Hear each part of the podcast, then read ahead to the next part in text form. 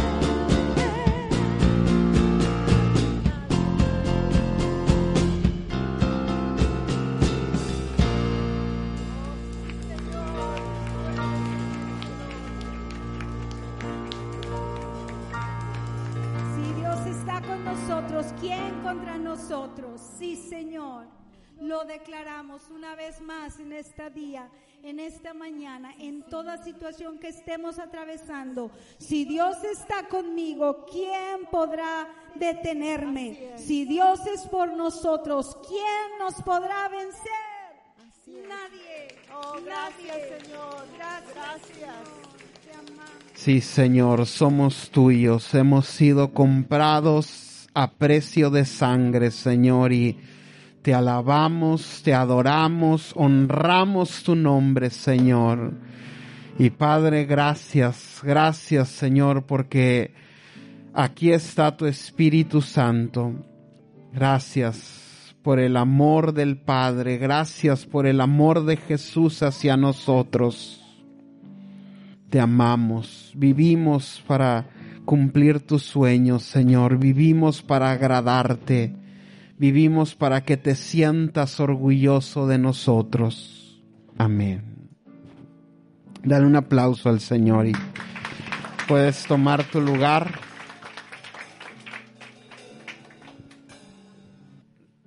¿Cómo están? Muy buenos días. Y pues como hoy ustedes ya lo contestaron en la mañana, hoy estamos festejando el domingo de Ramos, domingo de Palmas también por ahí. A mí me gusta más decirle de la entrada triunfal. Quiero hablarte un poco acerca de lo que es o lo que fue la entrada triunfal. Y yo le dije al Señor, Señor, dame algo, dime algo de la entrada triunfal para este año 2021, para esta época que estamos viviendo y quiero que me acompañes, por favor, abriendo tu Biblia al Evangelio de Lucas, capítulo 19. Verso 28 dice la palabra de Dios así. Dicho esto, iba adelante subiendo a Jerusalén y aconteció que llegando cerca de Betfagé y de Betania, al monte que se llama de los olivos, envió dos de sus discípulos diciendo, Id a la aldea de enfrente, y al entrar en ella hallaréis un pollino atado, en el cual ningún hombre ha montado jamás. Desatadlo y traedlo. Y si alguien os preguntare, ¿por qué lo desatáis? Le responderéis así, porque el Señor lo necesita fueron los que habían sido enviados y hallaron como les dijo. Y cuando desataban el pollino, sus dueños les dijeron, ¿por qué desatáis el pollino? Ellos dijeron, porque el Señor lo necesita. Y lo trajeron a Jesús y habiendo echado sus mantos sobre el pollino, subieron a Jesús encima y a su paso tendían sus mantos por el camino. Cuando llegaban cerca de la bajada del monte de los olivos, toda la multitud de los discípulos gozándose comenzó a alabar a Dios a grandes voces por todas las maravillas que habían visto diciendo, bendito el Rey que viene en el nombre del Señor, paz en el cielo y gloria en las alturas. Entonces algunos de los fariseos de entre la multitud le dijeron, Maestro, reprende a tus discípulos. Él respondiendo les dijo, os digo que si estos callaran, las piedras clamarían. Y cuando llegó cerca de la ciudad al verla, lloró sobre ella diciendo, Oh, si también tú conocieses a lo menos en este día lo que es para tu paz. Mas ahora está encubierto de tus ojos porque vendrán días sobre ti cuando tus enemigos te rodearán con vallado y te sitiarán y por todas partes te estrecharán y te derribarán a tierra y a tus hijos dentro de ti y no dejarán en ti piedra sobre piedra por cuanto no conociste el tiempo de tu visitación.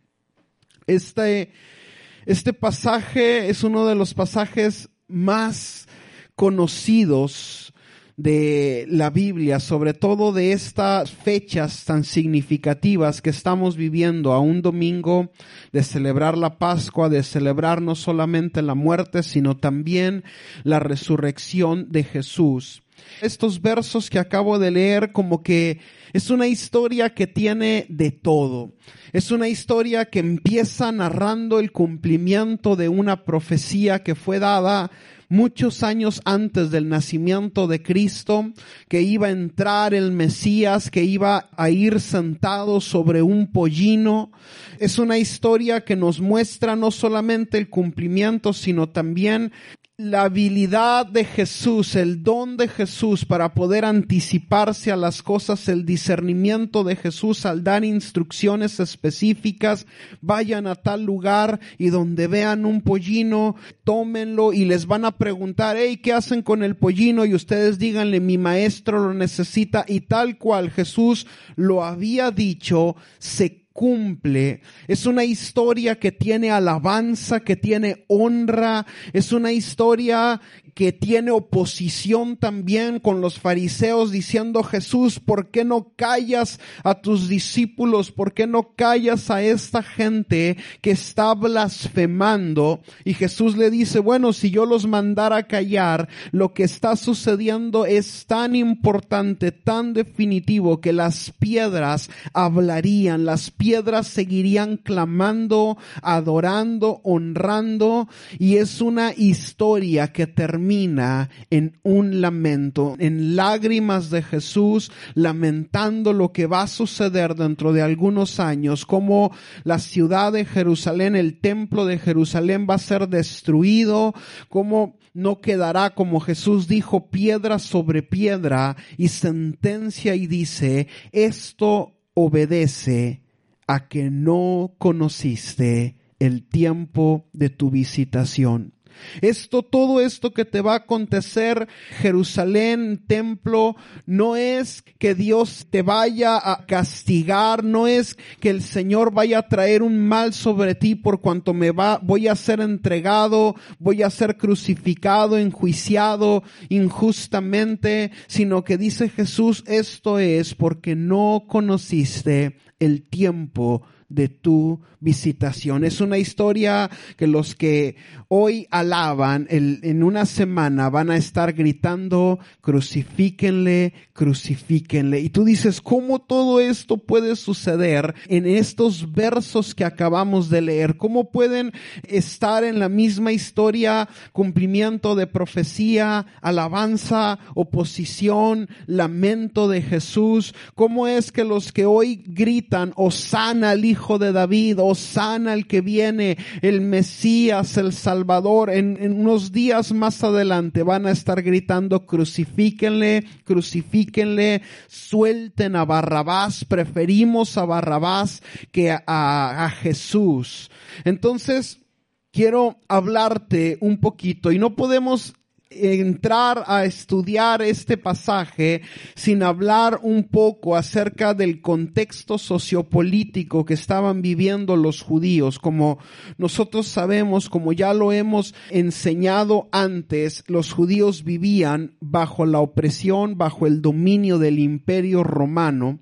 Entonces los judíos tenían ahí ciertas autoridades que el gobierno romano les dejaba tener, continuaban con sus ritos, con sus tradiciones, pero era un pueblo que a final de cuentas era tributario al imperio romano, le tributaba, pagaba impuestos, por eso los judíos aborrecían tanto a los publicanos, aborrecían tanto a la gente que, que levantaba los impuestos porque decían, ¿cómo es posible que ellos siendo de nuestra nacionalidad, de nuestra sangre, trabajen para el imperio romano? Es así como cuando vamos al otro lado y nos empieza a interrogar un agente latino a todas luces y tú te quedas así como que si somos paisanos, o sea, no, no, no, no, no, no hay mucha diferencia entre tú y yo, pero bueno, entonces por eso existía ese celo de parte de los judíos y esa, eh, esa aberración en cuanto a los que cobraban los impuestos como Mateo, como Saqueo y algunos otros personajes que nos narra la Biblia. Entonces, los judíos anhelaban el cumplimiento de la profecía, que viniera el Mesías, que viniera el Salvador. Ahora, antes de seguir con ese conflicto sociopolítico de los judíos, siempre Jesús, siempre, la figura de Jesús siempre despertó como que eh, ciertas dudas. No hablo de su solvencia moral ni muchísimo menos espiritual, sino que Jesús siempre fue cuestionado acerca de tu naturaleza y acerca de su origen. Y lo hablo muchas veces en el mal sentido, pero otras tanto en el buen sentido. ¿Por qué? Porque el origen de Jesús no era el origen que les hubiera gustado al pueblo hebreo, al pueblo judío que tuviera su Mesías, porque había nacido en una ciudad que pues no estaba en el mapa eh, del mundo en aquella época, no figuraba, no era una ciudad importante. Eh, vemos a, a, un Jesús que no provenía de una familia de alcurnia, no provenía de, de, de gente importante, sino que era el hijo de un humilde carpintero. Y no solamente era el hijo, sino que pues él también entraba ahí al, al taller, él también eh, se dedicaba a la fabricación de muebles y pues no era así como que el oficio más ad hoc para que una persona que iba a ostentar un cargo como el Mesías pudiera tener.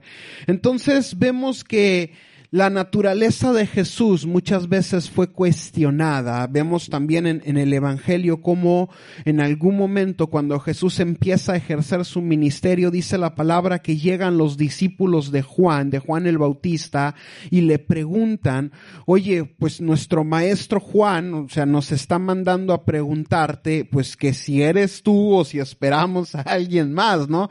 Porque ni siquiera Juan el Bautista, que era primo de Jesús, como que podía podía saber y podía entender la, la, naturaleza tan complicada de Jesús. Claro, nosotros tenemos la película completa, tenemos los evangelios completos, sabemos la historia, tenemos escrito los, los, principales puntos de, de la vida de Jesús, dónde nació, linaje, etcétera, etcétera, pero pues en aquel tiempo lo que iban viviendo era lo que sabían, lo que se escuchaba de, de, de que sucedían en otras aldeas y Jesús les contesta y les dice, pues dile a Juan lo que está sucediendo, los leprosos son limpiados, los ciegos están recibiendo la vista, etcétera, etcétera. El mismo Jesús cuestiona a sus discípulos también en cierta ocasión, dice la historia, que estaba Jesús con sus discípulos y les dice, bueno, ¿qué han escuchado que dice la gente que soy yo?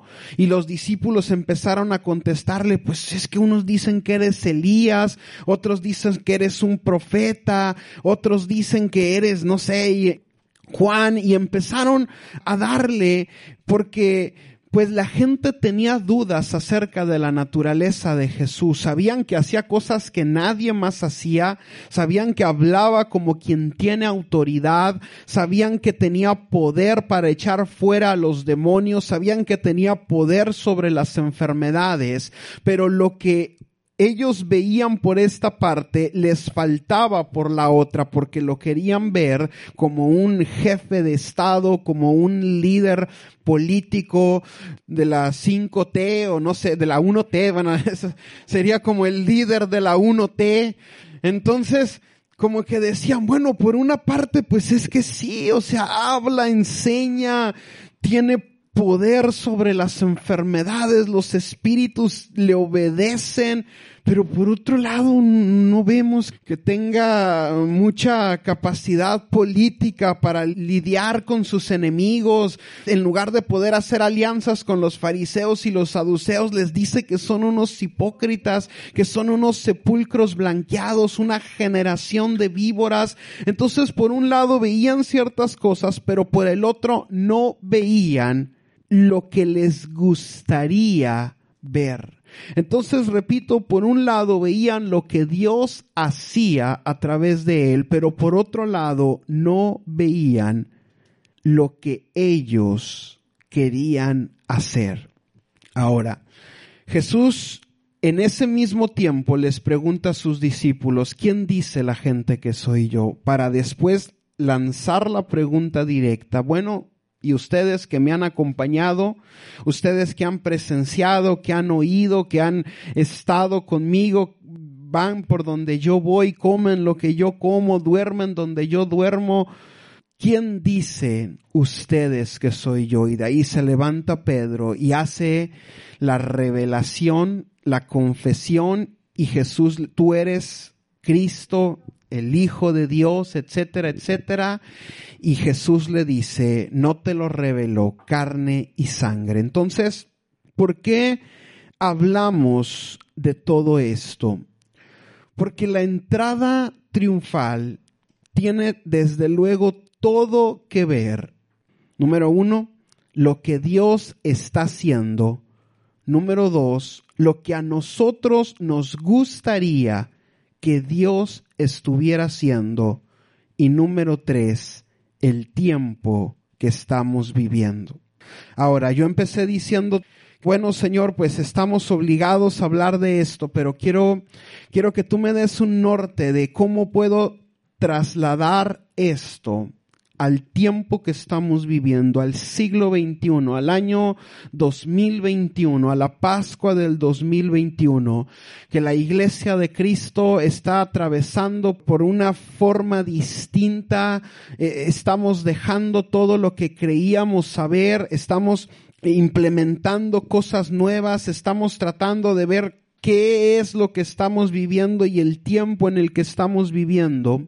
Y quiero decirte de parte de Dios que estas tres cosas que te acabo de decir son las mismas que se están aplicando en este siglo XXI. Número uno, la iglesia tiene que dejar de ser conocida por lo que hace para Dios y tiene que empezar a ser conocida por lo que Dios hace en la iglesia. ¿Te fijas la grandísima diferencia?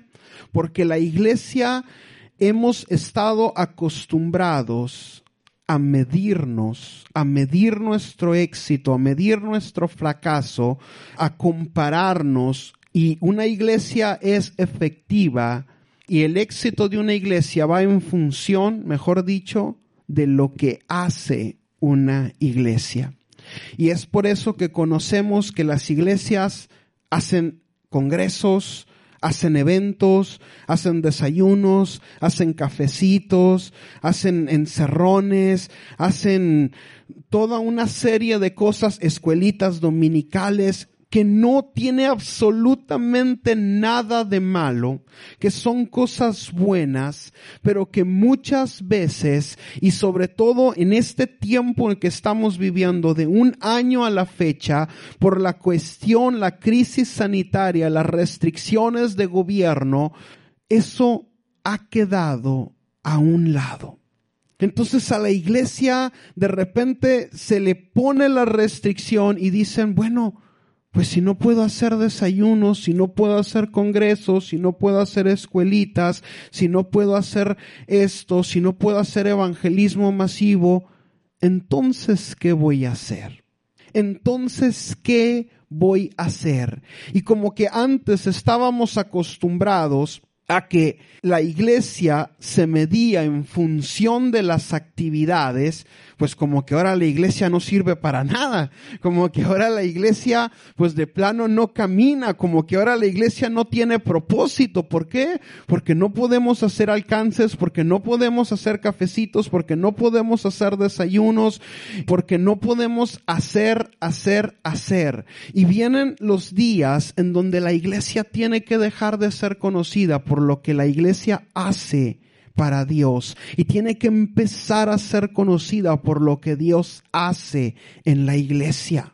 Y pareciera que son cosas iguales, pero son cosas muy diferentes. Y lo vemos en estos versos que acabamos de leer. Pareciera que todo marcha bien, que es una reunión común y corriente. Hubo revelación, hubo cumplimiento de profecía, empieza la alabanza, eh, empezamos a cantar Osana al hijo de David y tendían sus mantos y sacaban palmas y, y la gente vitoreaba y la gente aplaudía y Jesús terminaba llorando porque no entendía el tiempo en el que estamos viviendo.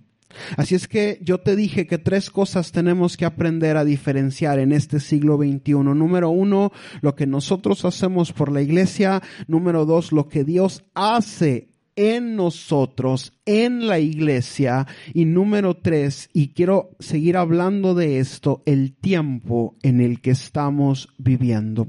Jesús se lamenta a las puertas de Jerusalén y dice, si tan solo hubieras entendido el tiempo que estamos viviendo, si tan solo hubieras sabido que tu rey, que tu libertador está aquí, estuvo aquí haciendo bienes, sanando a los enfermos, echando fuera a los demonios, predicando la palabra, el año agradable del Señor, y tú estás concentrada en lo que te gustaría que sucediera, por cuanto no conociste el tiempo de tu visitación, vas a ser sitiada, vas a ser rodeada y este templo del cual hoy tanto te jactas va a ser destruido y no va a quedar en él piedra sobre piedra. Entonces, ¿qué podemos aprender este siglo XXI acerca de esto? ¿Cuál es el tiempo que nosotros estamos viviendo?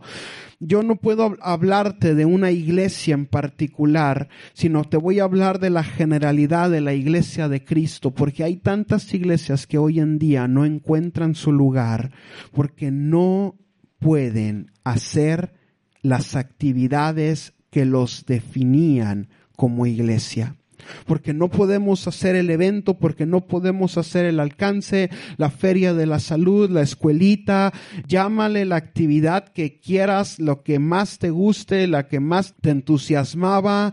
Estamos detenidos, y hablo entre comillas detenidos. ¿Por qué? Porque estamos viviendo un tiempo diferente, estamos viviendo un tiempo distinto, pero si nosotros entendemos el tiempo que estamos viviendo, sabemos que no es un tiempo perdido, sino es un tiempo para empezar a concentrarnos en las cosas que hemos olvidado y que son realmente importantes.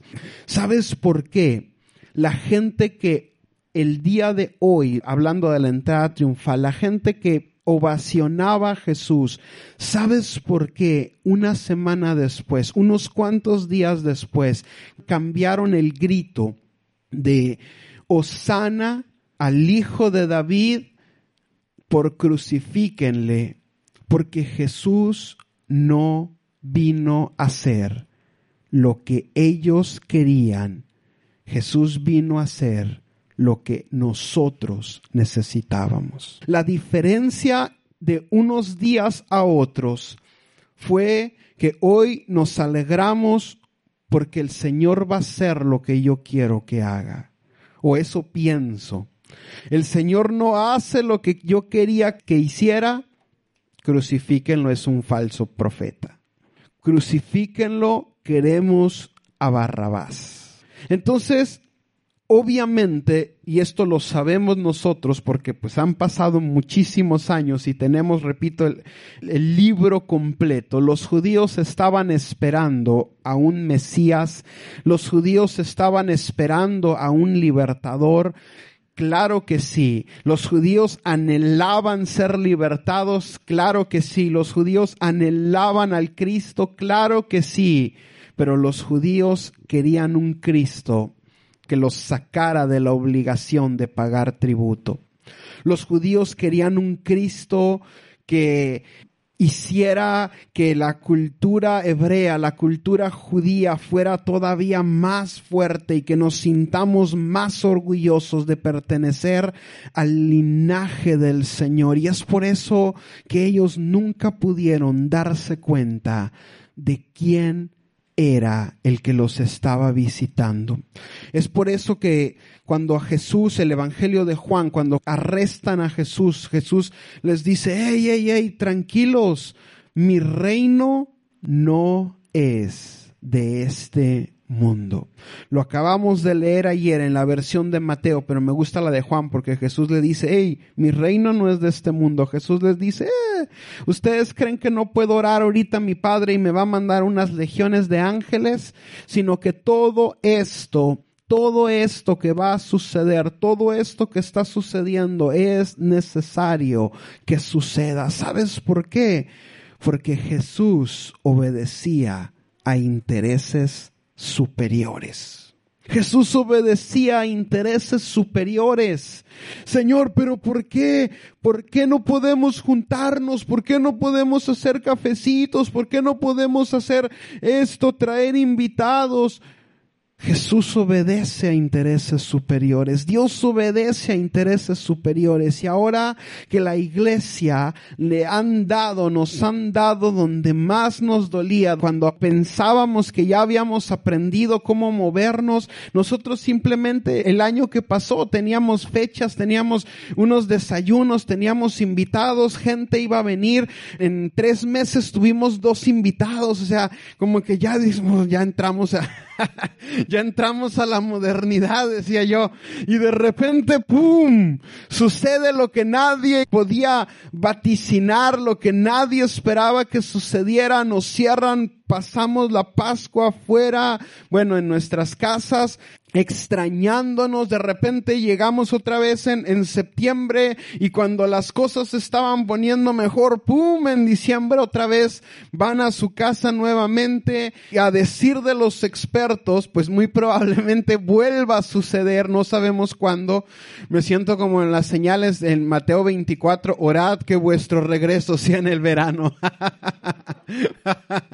Señor, si habremos de regresar a nuestras casas, regrésanos en el verano. Pero bueno, entonces, ¿qué es lo que sucede? Que la mayoría de las veces Dios no hace lo que la iglesia quiere que haga. La mayoría de las veces Dios no hace lo que la gente quiere que haga. ¿Por qué? Porque Dios tiene planes y pensamientos eternos y no está sujeto a la pandemia del año 2020-2021, no está sujeto al calendario de actividades de la iglesia fulana, de la iglesia mangana, por más influyente que sea, por más seguidores que tenga, al Señor no le importa lo que nosotros estamos pensando porque Él ya tiene planes y pensamientos que van mucho más allá, que rompen nuestros estereotipos de las cosas que nos gustarían que nos sucedieran, porque la vida de Jesús es una vida que rompe con todas las formas establecidas, su nacimiento, el origen más humilde que alguien pudiera tener para que un hijo venga. En la ciudad que no le importa a nadie, eh, en las condiciones junto con los animales, en un pesebre, en un tiempo difícil que vienen después de casi 400 años que la palabra de Dios escaseó, 400 años que como decimos ni fu ni fa, nada sucedió, Dios no hablaba, no se levantaban profetas y de repente viene en la ciudad de Belén, nos han sido un Salvador y viene y, el Hijo del Hombre no tiene ni dónde recostar su cabeza y rompe con todos los, los paradigmas, rompe con todo lo establecido, los estereotipos de lo que la gente le hubiese gustado y enseña de una manera diferente y hace milagros de formas antihigiénicas. Imagínate que venga un predicador y que escupa y, te ponga, o sea, por favor, que venga López Gatel y se lo lleve, porque está contraviniendo las disposiciones sanitarias y Jesús hacía lo que quería en el buen sentido de la palabra, lo que veía al Padre hacer y Jesús termina la entrada triunfal lamentándose y diciendo, por cuanto no conociste el tiempo de tu visitación por cuanto no conociste el tiempo de tu visitación. Y el otro día yo hablaba con alguien y reflexionábamos acerca de esto, que es como si a la iglesia la hubieran sacado de su caja, es como si a la iglesia lo hubieran sacado de su zona de confort y de todo lo que ya habíamos este, aprendido y que ya sabíamos funcionar, que ya sabíamos qué cantar, que, que esto, que el otro, qué actividad, para qué mes y, y ya teníamos planeado. De repente nos damos cuenta de nuestras carencias porque una cosa es lo que nosotros la iglesia hace por Dios, otra lo que Dios está haciendo por la iglesia y otra es el tiempo que nos está tocando vivir. Entonces Jesús les hace esa marcada diferencia. Una cosa es lo que ustedes hacen por la iglesia. Una cosa es lo que la iglesia hace por Dios. Osana, Osana al hijo de David. Osana al que viene sentado sobre un pollino, etcétera, etcétera. Tendamos nuestros mantos y eso pareciera una alabanza, una adoración mecánica. Algo que la tradición nos enseña a hacer pero qué diferente fue regresar y tener que cantar con un cubrebocas. Qué diferente fue regresar y tener que estar separados. Qué diferente fue regresar y las iglesias que tenían como su fuerte la, la interacción y el buen rollo y todo, pues ahora ya no hay buen rollo y ya no hay interacción porque hoy vienes, alabas, escuchas el mensaje y te vas a tu casa. Entonces como que pareciera que el Señor ya no está ahí, como que pareciera que Dios ya no se está moviendo de una manera igual, como que pareciera que, que la iglesia está de vacaciones, está en receso, como que la iglesia está en pausa, porque a veces creemos que es lo mismo lo que la iglesia hace por Dios que lo que Dios hace en la iglesia. Entonces es ahí donde tenemos que concentrarnos en la segunda parte, dejar a un lado lo que hacemos nosotros por Dios y empezar a concentrarnos en qué es lo que el Señor está haciendo. ¿Dónde es donde el Señor se está moviendo?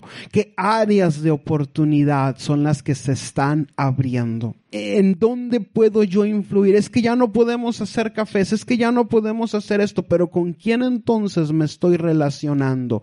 ¿Qué puertas el Señor me está abriendo? Y el otro día también hablaba con alguien que son muchos los testimonios de las cosas que el Señor está haciendo. Son muchos los testimonios de lo que Dios está haciendo entre ustedes, de cómo el Señor los está prosperando en medio de una de las peores crisis económicas de la historia de la humanidad, donde las empresas se están cerrando, donde eh, empresas como los cines se están cerrando. El otro día pasábamos por el cine que nos gusta y está cerrado y decíamos, ¿cómo? ¿Cómo? ¿A dónde vamos a ir a ver ahora las películas? Digo, tampoco íbamos tanto, pero pues es el sentimiento de, de nostalgia. Y decíamos, ¿cómo es posible que estas empresas que eran súper sólidas de repente todo se les ha ido de las manos. ¿Por qué?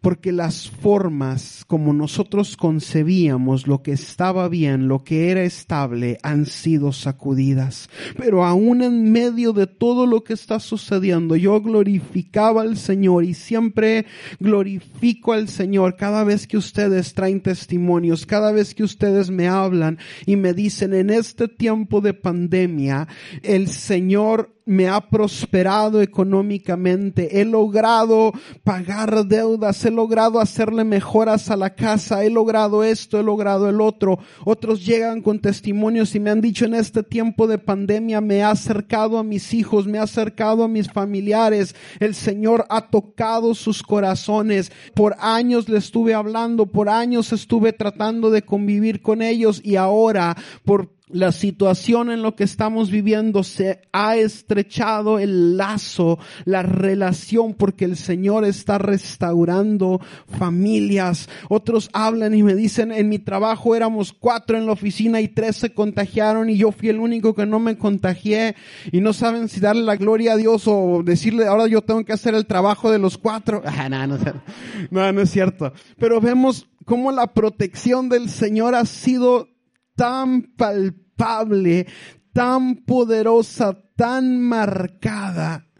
Y yo digo, Señor, por un momento estaba yo concentrado en todas las cosas que no podemos hacer, en todos los planes que ya tenía, los sueños que ya tenía, y viéndolo de una forma frustrada. Y el Señor me dice, una cosa es lo que la iglesia hace por Dios, pero tienes que empezar a ver que en este tiempo donde la iglesia ha estado parada entre comillas, el Señor ha seguido trabajando y yo he seguido visitando y yo he seguido tocando vidas, yo he seguido sanando, yo he seguido proveyendo, yo he seguido estando sobre cada uno porque debemos entender, debemos ser plenamente capaces de entender los tiempos en los que estamos viviendo.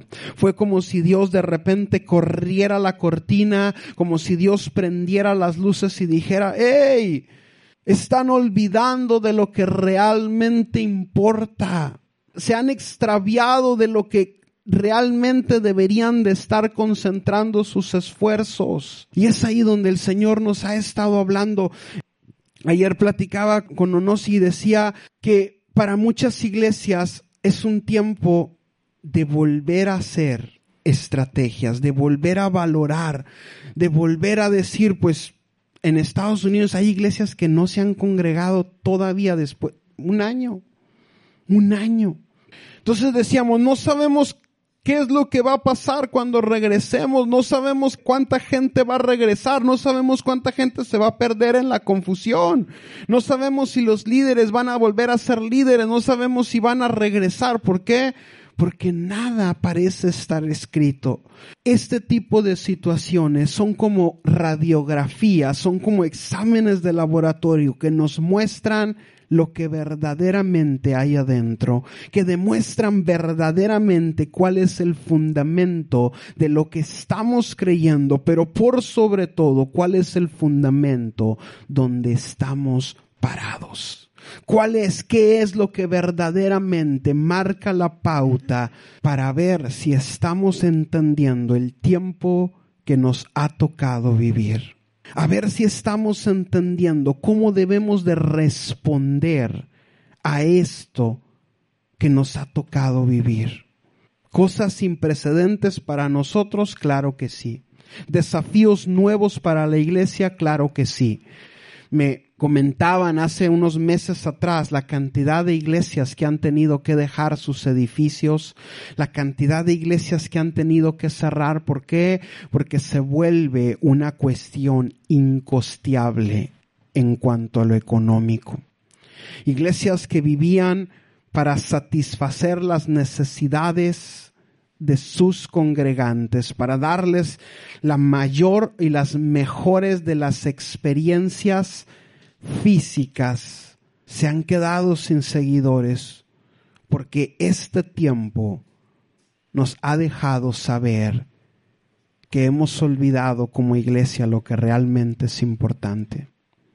Este tiempo nos ha dejado saber que hay un tipo de gente que hoy alaba, que hoy grita Osana al Hijo de David, pero que a la semana que viene gritará preferimos a Barrabás, porque mi comodidad es afectada, porque mis intereses son afectados y mis expectativas no fueron cubiertas. Es en este momento cuando debemos de detener y decir, ¿están siendo cubiertas las expectativas de Dios?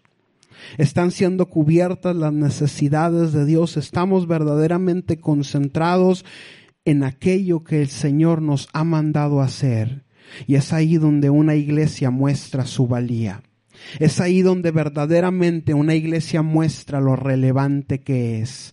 No para la ciudad, no para la generación, sino lo relevante que es para el reino. Es ahí donde verdaderamente una iglesia se distingue no por sus edificios, no por la cantidad de gente, no por sus seguidores en redes sociales, sino porque es una iglesia que entiende que vivimos para cumplir sus sueños que entendemos que lo más importante que si de algo podemos es de tener la presencia de Dios. Que el momento más importante del día es cuando venimos a entregarle nuestra alabanza y nuestra adoración.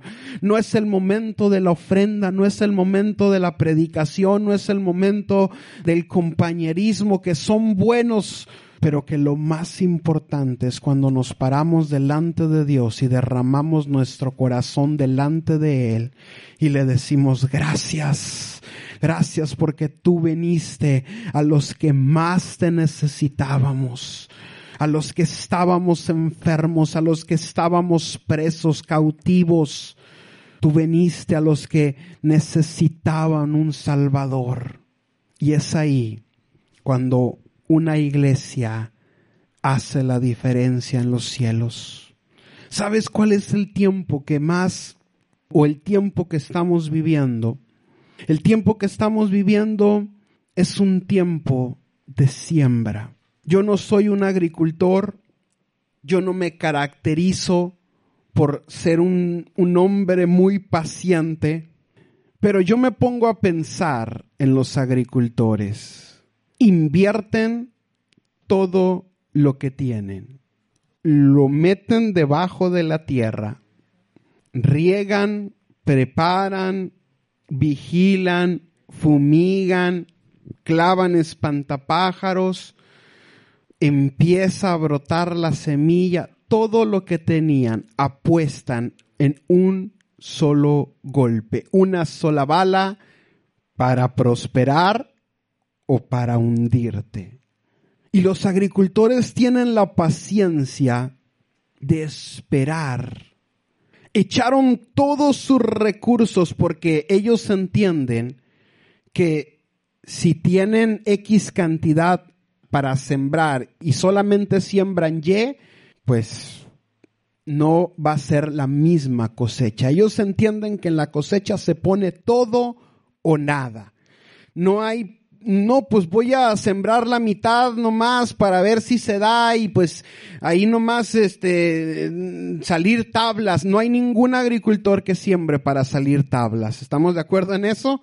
No hay ningún agricultor que ponga su dinero, su inversión, su oportunidad para salir tablas. No hay ningún boxeador que se suba al cuadrilátero y diga, pues yo con el empate me conformo. No, no, no, es todo nada o no o te noquean.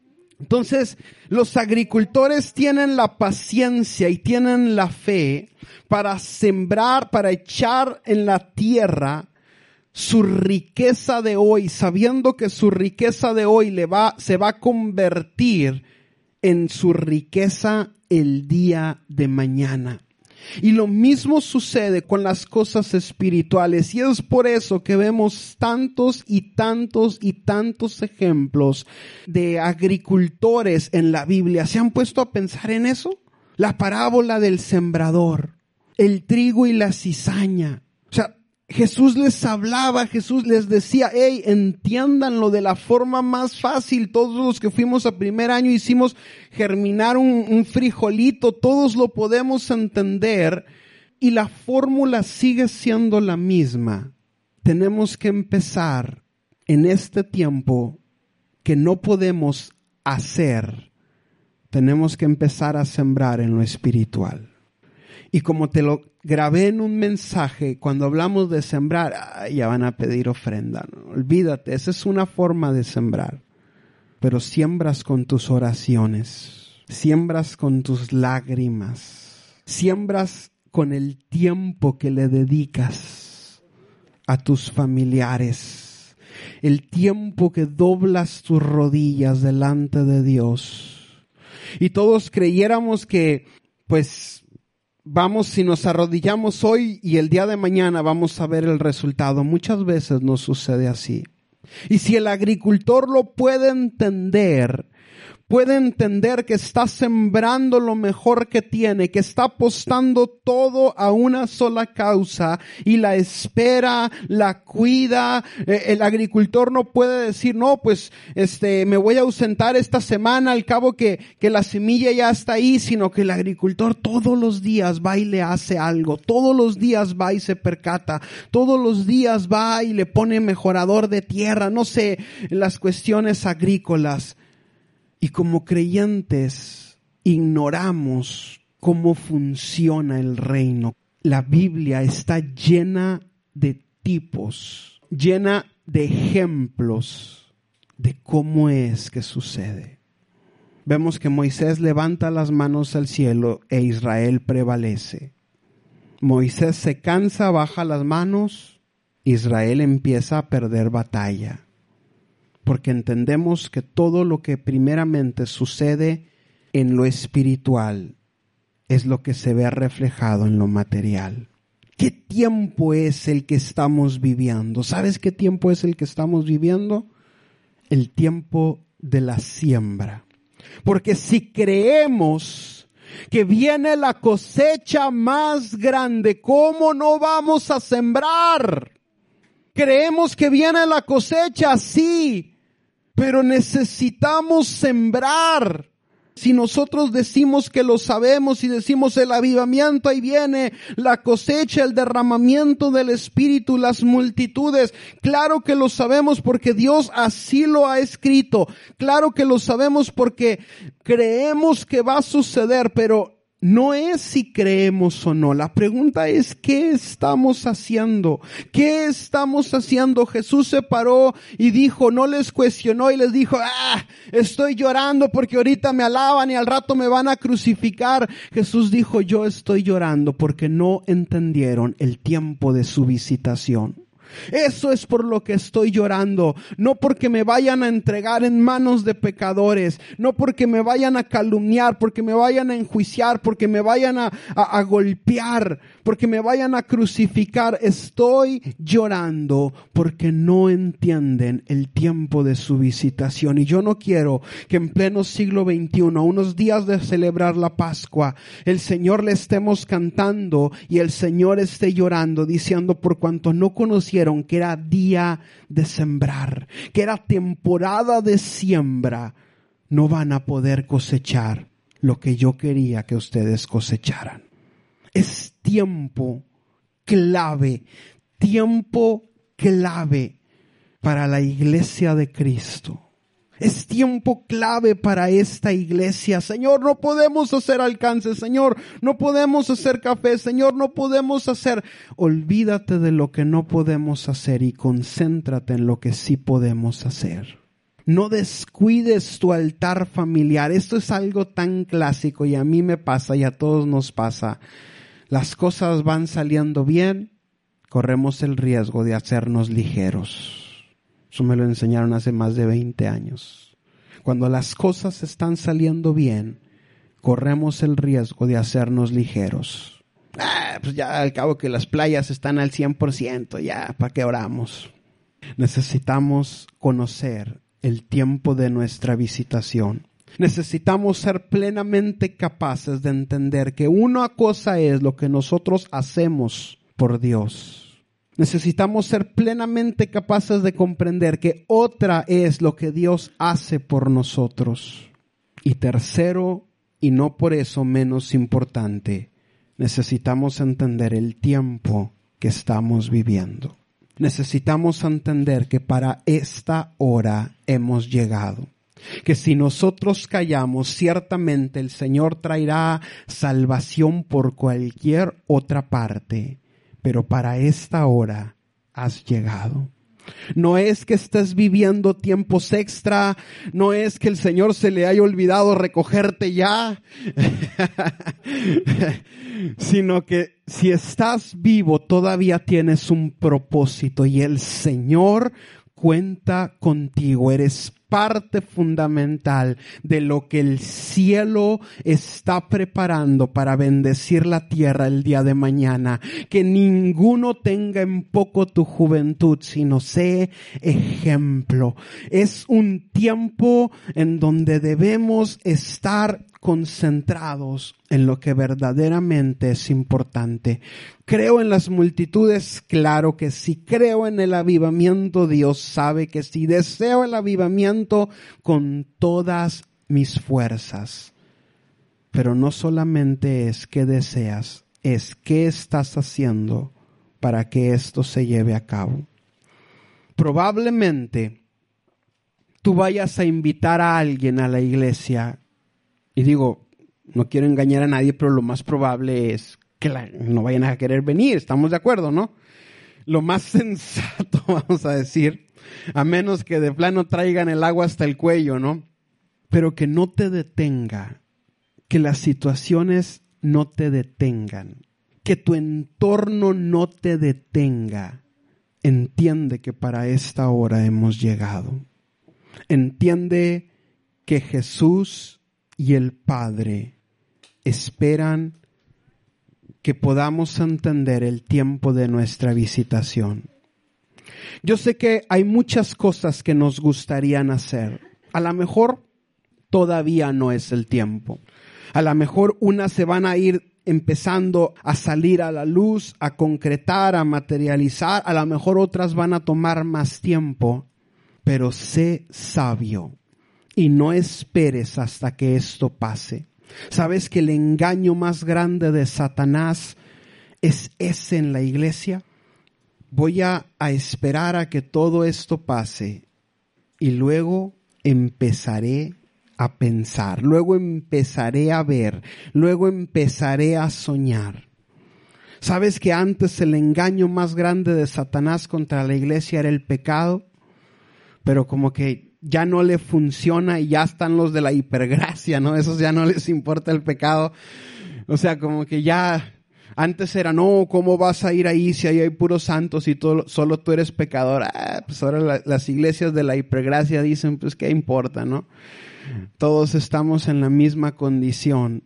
Pero ahora el engaño más grande de Satanás para este siglo, para este día, para este año, para la iglesia de Cristo, ya sabe que la iglesia no va a caer con eso, porque pues, la sangre de Cristo abogado tenemos para con el Padre en Jesús. El engaño más grande del diablo es y está siendo, ahorita no hay nada que hacer. Ahorita no hay nada que hacer. Puede que no sea el tiempo para ver materializada muchas cosas y entiende la diferencia. Puede que verdaderamente no sea el tiempo de ver materializadas ciertas cosas, pero ciertamente es tiempo de sembrar. ¿Cómo me gustaría tener un grupo? ¿Cómo me gustaría tener una iglesia más grande? A lo mejor no va a ser el momento ahorita, pero es el momento de empezar a sembrar por los que van a venir el día de mañana. Es el momento de empezar a pagar el precio, es el momento de empezar a invertir lo que tenemos espiritualmente hablando para que cuando venga el tiempo de la cosecha no nos quedemos solamente en sueños, en deseos y en ilusiones. El agricultor no se levanta y dice siento que este año va a ser muy bueno va a estar el clima, las lluvias, los apoyos para el campo, etcétera, etcétera. Pero no, hoy no voy a sembrar. El agricultor se levanta contra viento y marea y dice, esto es lo que tengo, esto es lo que siembro. Y siembro hoy porque espero una gran cosecha. Nadie siembra y, ah, pues ahí lo enterré, a ver qué pasa o a ver si pasa, sino que todo aquel que siembra lo hace con una expectativa que el día de mañana va a cosechar.